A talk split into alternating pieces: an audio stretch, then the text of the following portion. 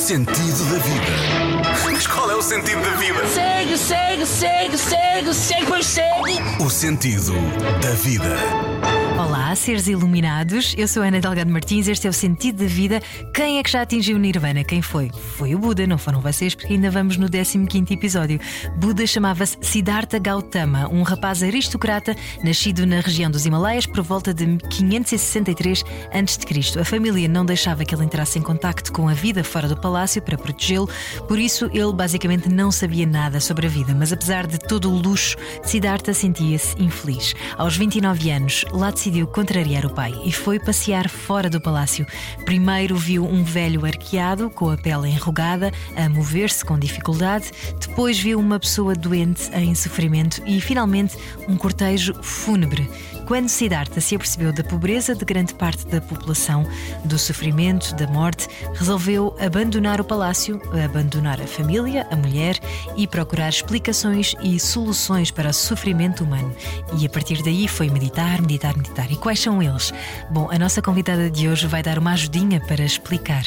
A monja Cohen. Ela teve uma vida cá fora antes de decidir ser monja budista, aliás, uma vida bastante rock and roll. Chegou a ser assistente de backstage de David Bowie ou de Alice Cooper, não é brincadeira.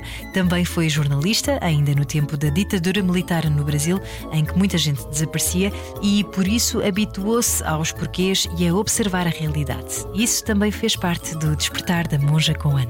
Hoje ela tem 77 anos, vive em São Paulo, num templo zen de budismo japonês, tem mais de 20 livros publicados, já vendeu mais de meio milhão de livros em todo o mundo, tem um canal de YouTube e tem aquilo que nós mais apreciamos, um sentido de humor apurado. Ligação direta agora a São Paulo. Bem-vinda, Monja Cohen. Obrigada por estar connosco no Sentido da Vida. O sentido da vida. Monja eh, está connosco a partir de São Paulo, do seu templo Zen de budismo japonês.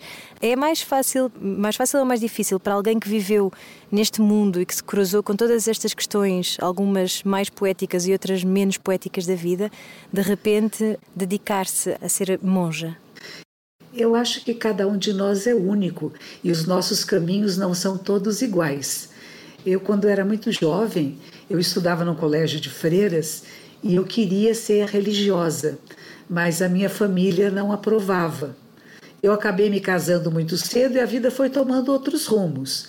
Mas eu comecei muito cedo a questionar o sentido da vida. Por que que nascemos? Por que que nascemos nesta época? Podíamos ter nascido noutra era. Por que que sou filha desta família? E o que eu posso fazer com a minha vida? Então, essas questões, já desde os 11, 12 anos de idade, elas já estavam em mim e eu já procurava respostas. Com 13 anos, eu disse à minha mãe que eu não ia mais à missa, porque eu não estava entendendo as razões da missa, não tinha. A missa era em latim naquela época, né? E eu falava, não estou entendendo, eu não vou mais. Minha mãe era uma pedagoga. E ela disse: Minha filha, você é livre. Se um dia você quiser voltar a frequentar a missa conosco, seja sempre bem-vinda, mas siga o seu caminho. E fiquei muitos anos questionando sobre Deus. O que é Deus? O que minha mãe, que era uma pessoa que eu admirava muito pela inteligência, pela clareza, acreditava em Deus. Eu falei, mas o que é isto que a mãe, minha mãe acredita? E comecei a ler muito. E fui ler filósofos, tanto o Bhagavad Gita, que são textos antigos da, uhum, da Índia, do hinduísmo, do hinduísmo, Vedanta, uhum. os Vedas. Depois eu fui ler um pouquinho de uh, Nietzsche, Spinoza. Então eu tinha uma procura muito grande. E, e, cada um desses autores e textos que a gente lê, eles mexem com a nossa psique mesmo que você não perceba, mesmo que você não decore nenhuma frase do livro, mas alguma coisa entre de nós fica alterada. E essa, essa minha procura pelo sentido da vida e a razão de estar nesse mundo acabou me levando a, a fazer práticas de meditação. Como você falou, eu trabalhei, eu fui jornalista, eu trabalhei no Jornal da Tarde, que era um vespertino de um dos principais jornais aqui do Brasil, que se chama O Estado de São Paulo S.A. Uhum. Trabalhei lá e foi muito importante para mim, porque eu saí da visão da minha família, do meu bairro, do meu locus social onde eu nasci e fui entrevistar pessoas, como você sabe que a nossa vida é assim, né? Uhum. A gente acaba entrevistando pessoas de todas as classes sociais, de todos os seres humanos que possam estar ou em alegria, sofrimento, e, e tudo isso me fez perceber essa perfeição que é o ser humano, com suas falhas, seus erros, e que somos muito semelhantes, mas não iguais. Sou tão semelhante quanto a senhora que mora numa comunidade carente e que, quando houve um crime, que um jovem da comunidade carente foi assassinado e eu fui cobrir essa matéria, ela subiu umas escadas de madeira dizendo: Será que é meu filho? E ao mesmo tempo, na semana seguinte, quando eu fui fazer uma entrevista com a rainha Elizabeth e o príncipe Philip, visitando a cidade de Brasília, eram todos, e eu comecei a perceber que somos todos seres humanos, semelhantes, não iguais, mas semelhantes, e que todos precisam ser igualmente respeitados e acolhidos. Então a, a mudança em mim, que já veio da infância, do questionamento sobre a igreja, sobre a escola, sobre a maneira da minha mãe ser no mundo, sobre as minhas questões sobre o sagrado, elas vão sendo alimentadas durante essa experiência muito forte da vida como jornalista, numa época tumultuada do Brasil que havia um governo militar, que havia movimentos nas ruas, que havia assassinatos, mortes de lado a lado. E tudo isso é vivenciado na presença, não é apenas de ouvir falar, mas de estar nas cenas, né? E isso acaba me questionando muito que sentido eu posso dar à minha vida. Será que é possível ter uma sociedade menos violenta, com menos desigualdade? E nisto me pedem para fazer uma matéria sobre sociedades alternativas. E eu comecei a fazer pesquisa nos arquivos desse jornal onde eu trabalhava, e tinha vasto material. E um deles era um grupo de sociedade alternativa na Califórnia, nos Estados Unidos, que era um grupo Zen. E esse grupo Zen budista, que eu nunca tinha ouvido falar antes em Zen budismo, trabalhavam sem agrotóxicos, não, não estavam usando dinheiro, faziam trocas, permutas. Falei, nossa, que coisa interessante. É uma sociedade que se baseava pela não violência ativa. E eu comecei a me interessar por isto. Nós tivemos também a Guerra do Vietnã. E durante a Guerra do Vietnã, havia monges budistas do Vietnã que se queimavam em praça pública, fazendo um protesto contra a guerra, para que a guerra acabasse. E aquilo foi muito impactante, porque havia fotos nas revistas, nos jornais, desses monges que eles jogavam gasolina no corpo, querosene, não sei, chamavam a imprensa e acendiam fósforo e ficavam sentadinhos se queimando. Falei, nossa, que controle é este? E isto me interessava. E ao mesmo tempo, os Beatles que me interessava como capacidade de comunicação de massa, porque quando a gente é jornalista, a gente trabalha em rádio, televisão, jornais, nos interessa a capacidade de comunicação. Não é ser fã de um grupo, mas é como que esses jovens são capazes de se comunicar com tantas gente, com tantas pessoas de tantas idades diferentes e toca o coração que toca até hoje, né? Até hoje as suas músicas tocam a todos nós. Eu sou Falei, super fã. Boa referência, não é? Monja Cohen. Não é? Que capacidade de comunicação de massa é essa? E esses meninos praticavam meditação. Foram até a Índia para encontrar um guru e praticar meditação com eles. Uhum. Eu falei, nossa, existe um caminho aqui que me interessa. Eu acabei pedindo licença do jornal, fui morar na Inglaterra uma época, e na Inglaterra todos eram muito ligados à Índia, porque a Índia foi uma província da Inglaterra, uma colônia inglesa, né? Uhum. Então havia muitas uh, matérias e muitas relações com a Índia, com práticas meditativas. E na televisão tinha uma série sobre Jung, o Carl Gustav Jung, né, que é um psiquiatra, que é um uhum. sucessor de Freud, e que ele também falava muito sobre a meditação, a importância desse autoconhecimento. E aí eu começo a entrar nesse universo. começo a comprar livros, começo a me interessar, a assistir palestras e começo a fazer meditações sozinha, seguindo algumas instruções. Fiquei um tempo na Inglaterra, voltei para o Brasil e essa minha procura pelas práticas meditativas continuou com muita intensidade. Acabei me, me mudando para os Estados Unidos, para a Califórnia, onde lá também havia grandes centros de práticas meditativas, um deles do Self Realization Fellowship, que era de Paramahansa Yogananda Ji, uhum. onde eu pratiquei por um tempo, e aí encontrei o Zen e quando eu encontrei o Zen, falei: nossa, esse aqui dá sentido à minha procura. Aquela procura que começou na, na, infância, no início da adolescência, que me fez passar por todas essas ah, mudanças de, como você falou, de rock and roll, de trabalhar backstage, né, enrolando cabos para grandes musicistas, de, de, de, enfim, de todas as aventuras e desventuras que eu passei, elas foram me apontando para esse caminho, que era um caminho que eu já sentia a afinidade desde quando eu estava no colégio de freiras e que eu queria ser freira, que é o caminho da espiritualidade. Mas várias.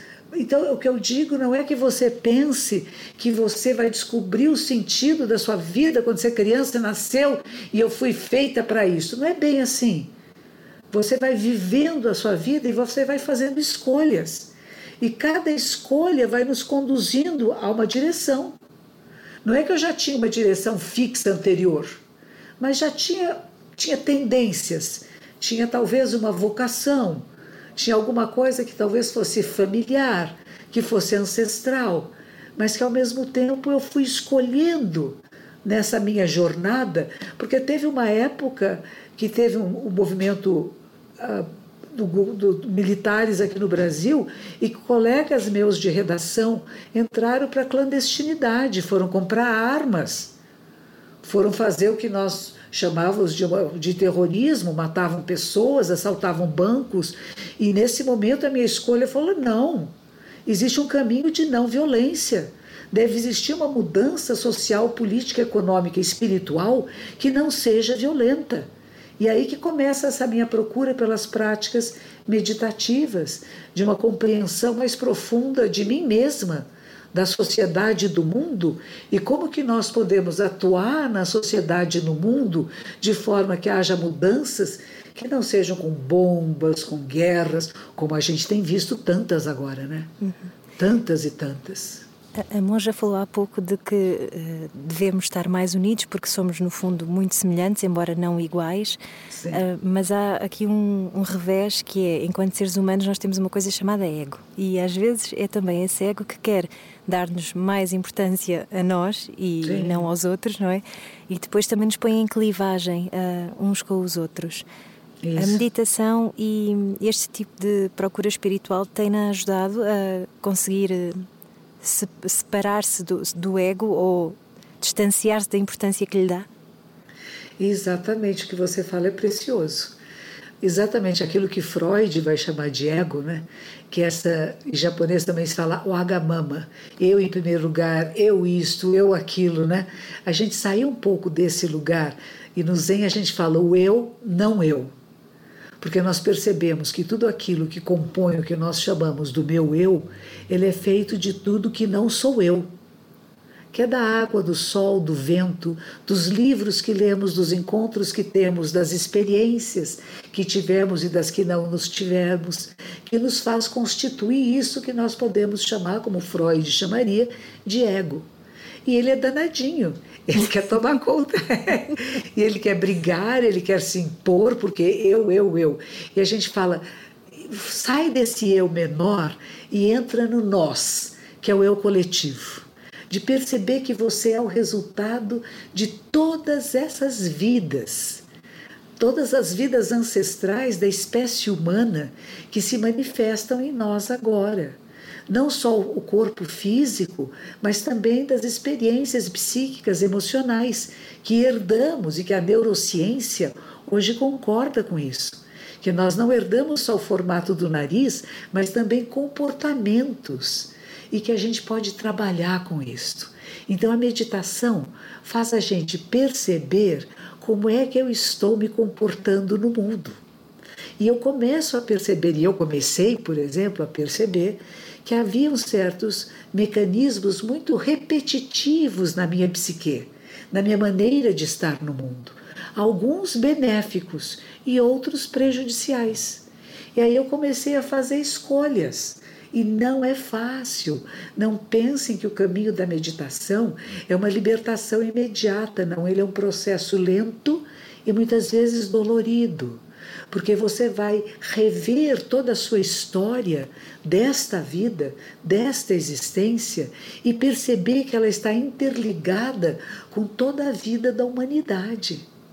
E que é muito difícil a gente fazer mudanças. Não é só porque eu decidi que eu mudo. Eu tenho que ficar muito atenta, que os beneditinos falam, né? Orai e vigiai. É um pouco isto. A gente medita pra, que é uma forma de oração profunda, para prestar atenção como é que a gente está se comportando no mundo. E temos hábitos, vícios que são até educacionais. Sociedades que nos educam como indivíduos separados do resto. Você tem direito a isto, você tem direito àquilo, mas não fala dos nossos deveres não fala dessa, desse compartilhamento, deste cuidado amoroso com a vida do planeta, que é a nossa vida. E o despertar de que dizia Buda, o despertar da mente iluminada, da mente sábia, é perceber que inter somos, que estamos todos interligados a tudo que existe e a que a nossa palavra, o nosso pensamento, a nossa atitude, o nosso gesto, o nosso sentimento mexe com a trama da existência. E aí vamos nos tornar mais o que? Cuidadosas, cuidadosos. Não é falar o que eu penso de qualquer jeito. Será que eu estou refletindo? O que eu vou dizer adequado e benéfico vai ajudar outras pessoas ao despertar? Ou será que eu estou colocando fake news, coisas falsas na realidade e estou desviando as pessoas do caminho correto. Então acaba sendo uma responsabilidade que não é só coletiva, mas também individual. Então a gente vai trabalhar o nosso ego. Ele é bonitinho. Às vezes a gente dá para ele uma tarefa. Por exemplo, quando a gente começa práticas meditativas, você pode imaginar que o ego não quer saber disso. Ele vai ficar fugindo para cá e para lá. Então você diz para si mesma: conte as expirações. Você senta numa postura confortável, alinha a coluna vertebral e vai contar só as expirações. Inspirou, ao expirar você pensa o número um. Pode ser um pauzinho, pode ser o um número arábico, romano, um. Aí de novo, inspira, expira, dois. Dois patinhos da lagoa, duas laranjinhas. O que eu percebi quando eu comecei, eu não passava do três. A minha cabeça pulava de um pensamento para outro, do que, que eu tinha que fazer, o que, que eu estava fazendo ali, enfim, tinha mil coisas acontecendo. Mas a gente começa a perceber que a mente é incessante e luminosa. Você não tem que parar a mente mas você pode conduzi-la para onde você quiser. Até que eu consegui contar até 10. Teve até que eu consegui contar até mil, mas não pode passar do 10. Aí volta para o zero. então, quando achei, já estou contando tanto, tanto, não. Distraiu-se e passou do 10. Então, volta de novo. Isso é um meio hábil, é uma artimanha que a gente usa para poder focar a mente, ou focar o nosso ego, focar a nossa capacidade de percepção da realidade para onde nós queremos focar. E a pergunta era sempre essa: qual é o sentido da vida? Que sentido eu dou à minha existência? Será que práticas meditativas facilitam eu perceber o que eu posso fazer com a minha existência? O que eu já fiz até agora eu tinha 28 anos de idade quando comecei a fazer práticas meditativas com regularidade. Eu estou com 77 agora, quer dizer, fazem mais de 40 anos, 50 anos praticamente, que eu pratico meditação e ainda estou engatinhando. Não é dizer agora já sei tudo, eu sou perfeita, eu nunca cometo nenhum erro, não. Eu percebo que às vezes tem coisas tão enraizadas em nós de educação, de família, de livros que lemos, amigos, encontros que temos, que sem querer o meu eguinho, ele vem lá todo assanhadinho querendo tomar conta. Aí o que eu falo para ele, descansa. Tinha um, tinha um monge que ele dizia assim: põe ele no, a raiva, né, a indignação, põe ela no colinho como fosse um bebezinho e menina. Nana, em vez de querer brigar com as coisas em você, mas acolher esses vários aspectos da nossa psique, os vários aspectos da psique humana. Mas não, de todos não podemos. Nós. Pergunto-lhe, ah. Monja Coane, revejo-me perfeitamente nisso, sobretudo quando achamos que, ah não, eu agora já me sinto mesmo em paz comigo e de repente vem outro desafio Sim. e de repente já estamos outra vez no meio desta embrulhada de, ah, porque eles fizeram e eles disseram. Mas uh, pergunto-lhe se às vezes também deixarmos-nos ficar, né, uh, não, não será também um gesto passivo e, e depois acabamos por não nos conseguirmos impor? Não, não, não. Primeira coisa, você tem que lidar com a emoção. Uhum. E aí você tem uma ação. E a sua ação tem que ser lógica e tem que ser uma ação que tenha resultado definido. Porque se você está só no meio da emoção, você não consegue encontrar soluções práticas e eficientes para aquilo que precisa ser mudado. Eu gosto muito de uma história do Thich Nhat Hanh, ou Thai, que era um monge vietnamita que morava na Borgonha. E, e ele disse que uma vez ele estava na Malásia e o Vietnã tinha sido bombardeado e tinha muitos refugiados e chegou um barco de refugiados na Malásia pedindo permissão para entrar. E o governo da Malásia diz: não cabe mais gente no país. Não podemos receber essas pessoas. E ele, que foi lá para receber os refugiados, foi à praça pública, começou a fazer manifestações que o governo recebesse, não sei o quê, e voltou para o hotel.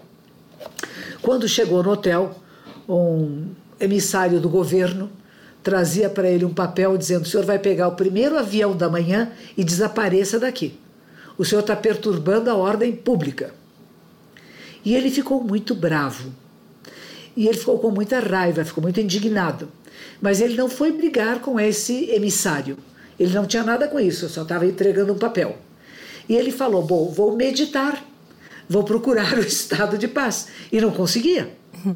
E ele começou a andar no quarto do hotel dizendo para ele mesmo: Eu chamo a paz, que a paz venha. E ele não conseguia, ele estava furioso, porque eram 700 famílias que iam morrer, sem água, sem alimentos e não tinham para onde ir. E ele desesperado. E ele foi se acalmando, foi respirando, caminhando e respirando, e lembrou-se que quando ele estava na praça pública, teve um, um consulado uma pessoa de um consulado que deixou um cartãozinho de visitas para ele. E ele apalpou o bolso, encontrou aquele cartão de visitas e ligou para essa pessoa. E essa pessoa disse: Eu vou ajudá-lo. E falou com o governo da Malásia que, em vez dele sair no primeiro avião, ele saía à tarde. E que teria o dia inteiro para encontrar alimentos e água e combustível para que esse navio pudesse tentar um outro porto. Percebe? Uhum. Ele não foi, ele não só falou quero que a paz venha e vou ficar em paz e eles que morram, não.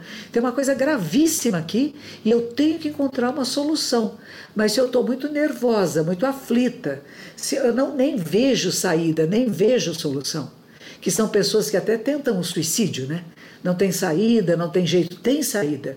Respira, encontra o seu eixo de equilíbrio e você vai se lembrar de alguém, de alguma situação que possa dar um resultado, não que você queria, mas alguma coisa intermediária que não vai fazer o sofrimento maior da morte daquelas 700 famílias. Então, quando eu digo que primeiro nós temos que acalmar essas emoções muito fortes para poder encontrar soluções que sejam hábeis para minimizar dor e sofrimento, que não é só seu pessoal, mas é do coletivo. Então, a importância da gente reconhecer: estou com raiva, isso é raiva, estou furiosa, em vez de matar alguém, em vez de matar a si mesmo, em vez de pular de uma janela, você fala: nossa, que interessante, a raiva existe. e ela pode ser uma alavanca de transformação do mundo. Como que eu vou usar essa energia para evitar que outras pessoas fiquem com essa indignação que eu estou sentindo? Como é que eu modifico as situações atuais do mundo para que haja menos violência? Eu começo em mim. Eu vou procurar usar palavras menos agressivas, vou, te vou tentar compreender mesmo aqueles que são muito abusivos. Mas compreender não é desculpar, não é dizer está tudo bom, não. Que medidas podemos tomar individuais, pessoais e sociais coletivas para que haja menos violência no mundo, para que haja menos abusos, menos guerras, menos ganância. A gente fala que tem três venenos: ganância, raiva e ignorância. Que envenenam, são vírus, como foi a Covid. O vírus, quando entra no nosso sistema, da ganância, quero mais, mais, mais poder, mais dinheiro, mais isso, mais aquilo, né? Da raiva, estou indignado, vou fazer qualquer coisa com raiva, né? E da ignorância, da não percepção que somos um planetinha pequenino, num sistema solar de quinta grandeza, mas que é muito importante para nós que vivemos nessa superfície fininha do planeta, criar causas e condições de uma vida mais estável, mais harmoniosa, mais prazerosa. É possível. Então, é uma mudança que começa em nós, mas que ela se estende a tudo, porque nós não estamos separadas do todo. Então, cada vez que eu controlo, em vez de falar uma palavra grosseira, rude, ou falar com uma pessoa de cima para baixo, que eu sou capaz de falar de uma maneira mais harmoniosa e convidativa para pensarmos juntos a realidade, eu estou fazendo que a humanidade dê um passo em direção à paz. A minha superiora dizia isso, ela diz isso. Ela tem 92 anos de idade não se aposenta, está trabalhando como monja, está num retiro agora na cidade de Nagoya. Eu falei com ela dia 15, que foi aniversário dela de 92 anos, e ela diz uma coisa muito bonita. Ela diz: quando eu me transformo, o mundo se transforma. Mas nós temos que encontrar essa transformação em nós, uhum. de sair dessas respostas de violência, de briga, de conflito, né? mas de compreender melhor a realidade e usar meios hábeis que possam transformar essas violências em criatividade conjunta. A gente está tanto falando agora da IA, né, inteligência artificial, né? Uhum. Mas a inteligência artificial só existe se ela for devidamente alimentada por nós, inteligência humana. Enquanto nós não soubermos alimentar a inteligência artificial, ela terá poucos resultados. Tem, tem relação à medicina, à matemática, à física, à química, né? mas as emoções humanas.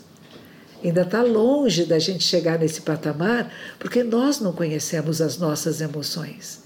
E é preciso conhecê-las para poder usá-las de forma digna e não ser usadas por ela e possivelmente os líderes políticos do mundo também beneficiariam com um bocadinho de meditação ou com um workshop com vários conselheiros espirituais e, e religiosos, digo eu. Estou de pleno acordo, de verdade, com psicólogos, psiquiatras, né? E esse conhecimento da mente humana, neurocientistas. Eu acho que a grande mudança da nossa era agora é a neurociência. Uhum. E por isso que a neurociência tem procurado muito o budismo. Porque o budismo, desde 2.600 anos atrás, que trabalha com a mente humana. O que é a mente humana, como funciona. E quando a gente fala mente humana, não é só o que está dentro da, da caixa craniana, né? É tudo que existe.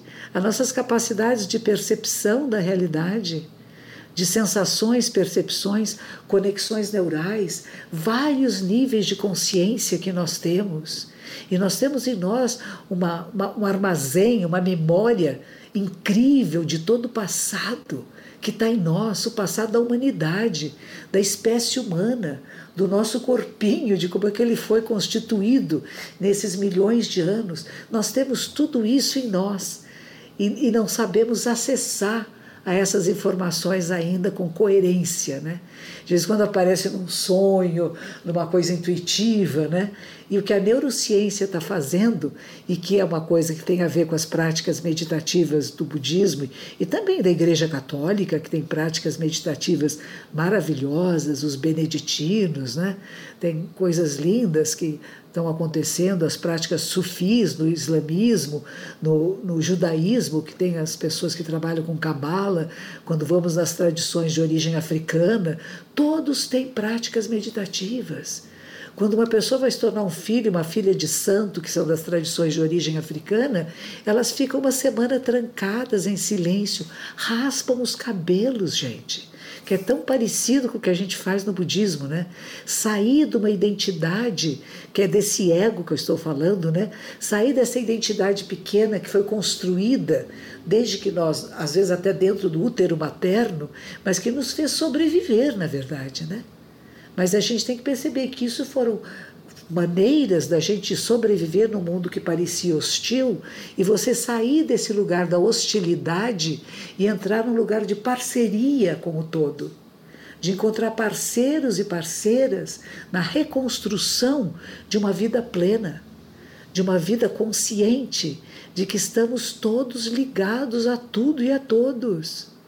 Você veja, um gesto de violência leva a quantos outros gestos de violência. Quando a gente vê o horror que foi 7 de outubro do ano passado, no kibbutz, em Israel, e que leva agora 100 dias de violências, de massacres, de mortes, não é verdade? O que nós assistimos horrorizados é tanto os abusos do dia 7 de outubro, como a consequência disto. Porque a raiva leva a raiva, o ódio leva ao ódio.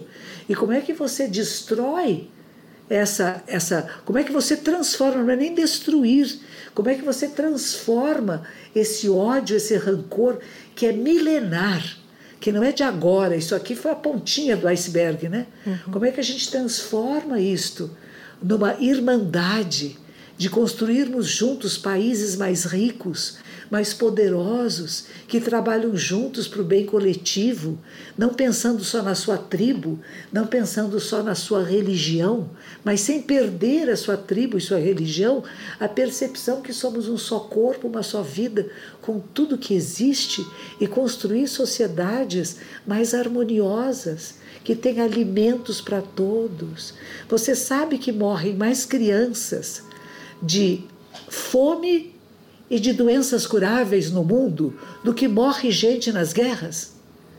E nós não damos atenção à fome e à falta de medicamento para as pessoas pobres do mundo e gastamos fortunas em armamentos. Então, é vergonhoso a gente participar de um mundo que ainda está assim. E o que a gente pode fazer nisto?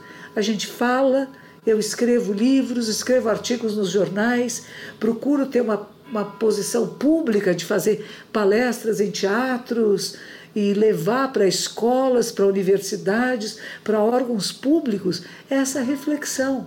Mas pessoas que estão muito presas dentro dessa armadilha que, como você bem falou, do ego, eu poderoso, eu que decido, eu que tenho armas, eu que vou acabar com o mundo, tem que sair desse lugar.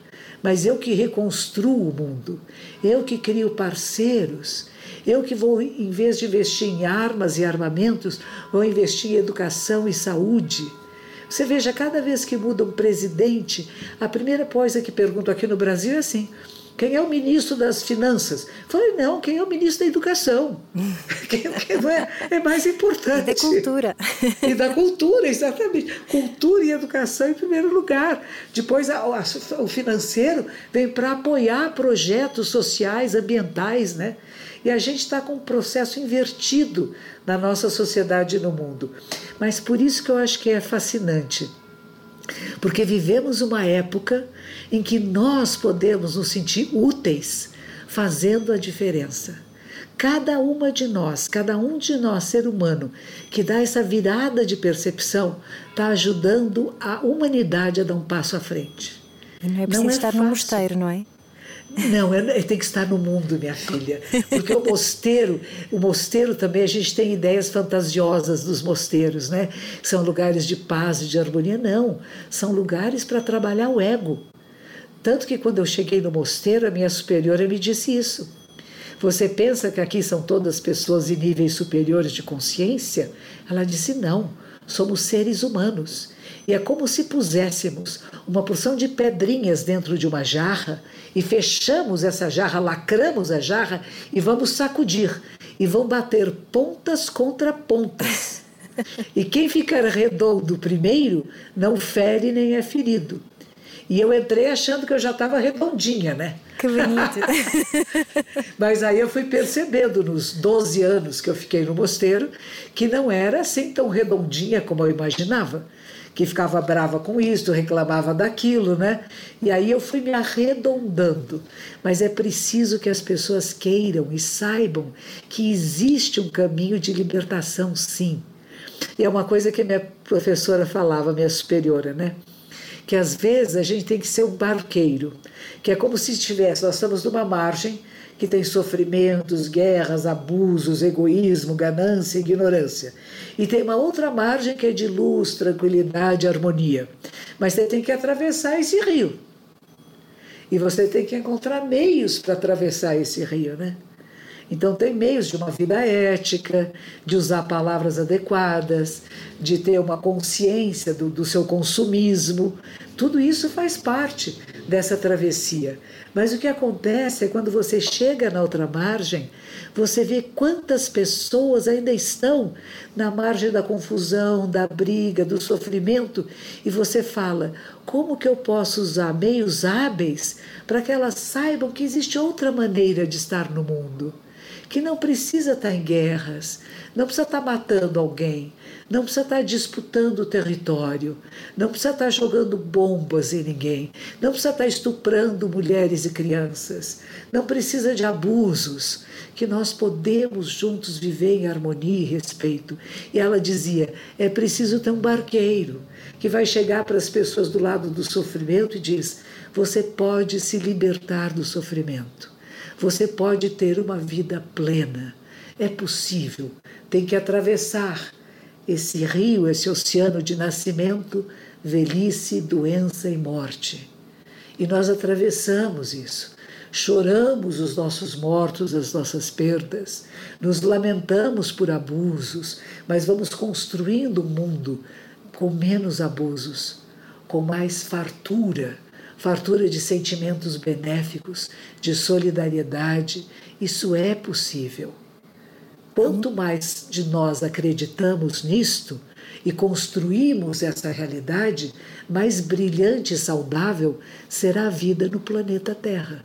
Quanto mais duvidamos disso e dizemos a humanidade não tem jeito, o ser humano é egóico, não tem jeito, não. O ser humano tem um ego, sim. Um ego que, se você não comer, a sua fome não vai passar. Mas você tem que saber como que você usa essa individualidade no mundo coletivo. E como é que você usa a coletividade para o bem de cada indivíduo e não só para o seu bem pessoal. Então é sair desse lado egóico, onde o ego está em primeiro lugar, mas ele é um facilitador. O fundador da minha ordem no século XIII tem um texto maravilhoso que ele escreveu falando que a mente discriminatória, a mente que vê diferenciações, não discriminatória de preconceito, né? Que vê diferenciações, esta mente que tem o ego aí percebendo ah, isso é parede, isso é música, isso é som, essas capacidades de diferenciação é a mente que nos leva à mente una, a mente da sabedoria. Nós precisamos desse ego. Um ego funcional, não é? Um ego funcional que nos leva a procurar uma saída para tanta dor, tanto sofrimento, tanta angústia e que nos leva ao conhecimento da possibilidade de um mundo mais pleno. E aí a gente vai em direção desse mundo mais pleno. E você começa a construir esse mundo pleno no seu corpo, na sua vida, nas suas relações entra na rua, encontra alguém na rua, cumprimenta uma pessoa desconhecida. Não precisa ficar amiguinho, dar beijo nem nada. É, cumprimenta a pessoa que mora no seu prédio, na sua rua, seus vizinhos.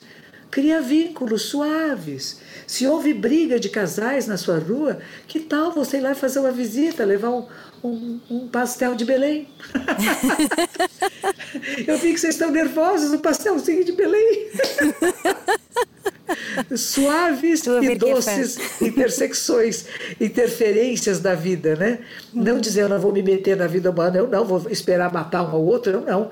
Eu vou lá, bato na porta e diz: Ah, eu estava passando por aqui, comprei pastéis de Belém, estou distribuindo a todos na rua. Uhum. E a pessoa para, o povo fala: Nossa, o que foi isso, né? Coisas inesperadas que façam as pessoas refletirem sabe? Não é ir lá dizer parem de brigar, que coisa feia, não é isso mas a gente mostrar um outro lado, uma outra possibilidade de estar no mundo. Mas vai depender se a gente realmente faz isso com o coração puro, não para ganhar votos, não para ganhar poder na comunidade, pelo contrário, para ser uma facilitadora de um vida, uma vida mais plena para todos à nossa volta. Isso é muito bonito, Monja Cohen. E quando fala de vida uh, mais plena, eu sei que um dos princípios do budismo é, é o contentamento. Uh, Sim. E, e, sempre que eu, eu, também, como a monja Cohen, desde muito nova, uh, quis saber mais e procurar mais, e também fui estudar um bocadinho de cada religião e tentar perceber que realmente há muita gente a tentar perceber a mesma coisa. Uh, e acho isso belíssimo, esta pluralidade de amor, ao fim e ao cabo, não é? Pela humanidade. Mas quando falo em contentamento, eu muitas vezes me questionava. Então isso quer dizer que não podemos ter nem muitas alegrias nem muitas tristezas, ou seja, os altos e baixos não serem tão uh, vincados. Mas também me questionava: será que isso não faz com que a vida seja um bocadinho mais morna? Não, não, não, não. não. Aliás, a Bíblia fala isso: Deus vomita os mornos. Né? Nada de mornice aqui, não, pelo contrário. Na hora que a gente está brava, a gente está brava de verdade. Agora, você não pega uma faca e não enfia alguém. Uhum. Você percebe que tá e pode falar com dureza, com rispidez, e depois você vê. Isso pode ser uma maneira hábil, até compassiva, de mudar uma situação. E quando você está alegre, está alegre de verdade, não está fingindo que está alegre, não tem meio sorriso, não. Tem a viver com intensidade. Agora, conhecer o contentamento é uma frase quando Buda, Shakyamuni Buda, estava entrando para o Nirvana, a gente não fala que um Buda morre, mas que ele entra no grande Nirvana final. Ele faz o seu último sermão. E uma das coisas que ele fala é que é preciso conhecer o contentamento. Ele diz: quem conhece o contentamento é feliz, mesmo dormindo no chão. Quem não conhece o contentamento é infeliz, mesmo num palácio celestial. Mas isso não significa que ser pobre é melhor que ser rico, porque aí o povo já mistura tudo, né? Então eu só vou, eu vou dormir no chão para ser feliz? Não, não é isso. Não é exatamente isso. Conhecer o contentamento com a existência, perceber que não há nada fixo nem nada permanente, que tudo está fluindo e se transformando e que nós ajudamos esse fluxo. Nós podemos direcionar o fluxo para que ele vá numa direção que seja benéfica a todos nós. Então, encontrar o contentamento é mesmo sentir tristeza, sentir luto, perder uma pessoa que a gente gosta muito que morre, a gente fica triste, sente saudades. Se nós somos traídas por uma amiga, por um amigo, por um companheiro, ficamos tristes. Não é dizer não fique alegre porque você foi traída, não, fico triste. E a tristeza faz parte da psique humana, mas eu não fico caída o tempo todo. Eu percebo que até a minha tristeza, ela é passageira. A minha alegria, ela pode ser imensa, mas ela também passa. E na hora que eu percebo que não há nada fixo, nem nada permanente, e uma das frases dos textos da sabedoria de Buda diz: nada tem uma autoidentidade substancial, independente e separada. Essa frase é importante. Nada tem uma autoidentidade substancial, independente e separada. Eu sofro aqui no Brasil, por exemplo, está tendo muitas chuvas, muitas enchentes, muitos desabamentos, muitas pessoas sendo mortas, árvores caídas. A árvore caída me comove. A árvore é vida. E no momento que há tanto desrespeito, que cimentaram tanto as calçadas, que as raízes das árvores não suportam mais as suas copas, e elas acabam caindo no meio da rua e jogam junto com ela a fiação elétrica, pessoas sendo eletrocutadas, É, é medonho isto. E isto me causa dor, isso me causa sofrimento. E então eu venho, vou, vou à rádio, vou à televisão e falo publicamente que nós precisamos mudar o nosso olhar para o meio ambiente, para a realidade. Nós não podemos colocar árvores e fios elétricos juntos, porque na hora que chove muito e que não tem vazão para essa água, porque as calçadas estão cobertas de cimento, como é que vai ser? Então é um erro nosso porque a natureza está aí, nós precisamos de árvores, precisamos de chuva. Mas se está tudo em tão grande desequilíbrio, é porque nós também não estamos sabendo cuidar direito. Então vamos voltar o nosso olhar para esse cuidado amoroso. E aí eu percebo que até o pensar nisso, conversar com outras pessoas que estão inseridas nessa questão ambiental, você fazer parte dessa ah, dessa, desse processo de que estou de acordo e quero que melhore o olhar, olhar humano para o meio ambiente, você já se sente atuante em alguma coisa, mesmo que seja uma gotinha de água no incêndio. Mas se a gente não fizer alguma coisa a respeito, nós vamos nos sentir inúteis. Então, é desnecessários, é, né? É acendermos uma luzinha de esperança, não é? Uma, uma luzinha de cada vez. Isto. Mas Isso é um contentamento com a existência, que não é só ser feliz e ficar rindo o tempo todo, né? mas é perceber que existe dor, que existe sofrimento, mas que, que existe, existe também, também, não é? E que existe mal, mas que existe fim à dor, ao sofrimento e que nós podemos transformar o mal Aliás, tem uma história muito linda, sabe? Que é um sutra chamado de Vimalakirti. Vimalakirti era um homem leigo que ensinava aos monges, ele era muito amigo de Buda e tinha entendido tudo que Buda falava. E que uma vez Buda foi numa cidade, faz parte desse ensinamento de Vimalakirti. Buda foi numa cidade pedir esmolas, porque ele vivia de esmolas, ele não trabalhava, não plantava, não tinha bichinhos, ele vivia do que era dado. E não tinha ninguém nas ruas como a gente teve agora com o Covid, né? não tinha ninguém nas ruas. E ele começou a estranhar e foi na casa de uma família que ele conhecia, bateu na porta, tum, tum, tum, e o dono da porta abriu uma frestinha quente, daí, ai Buda, entra, entra aqui correndo, tá um perigo, tem um assassino solto. E ele diz que vai matar quem ele encontrar. Ele já matou 99 pessoas, diz que vai matar 100 pessoas, ele corta o dedinho da, um dedinho dessa pessoa e pendura no pescoço. Ele está com 99 dedinhos pendurados no pescoço. O próximo que ele encontrar vai matar, fica escondido aqui. E Buda ficou um pouco lá, sentou, meditou e disse assim: Não, eu não vou ficar escondido. Eu vou sair. Eu vim aqui para mendigar, eu vou mendigar.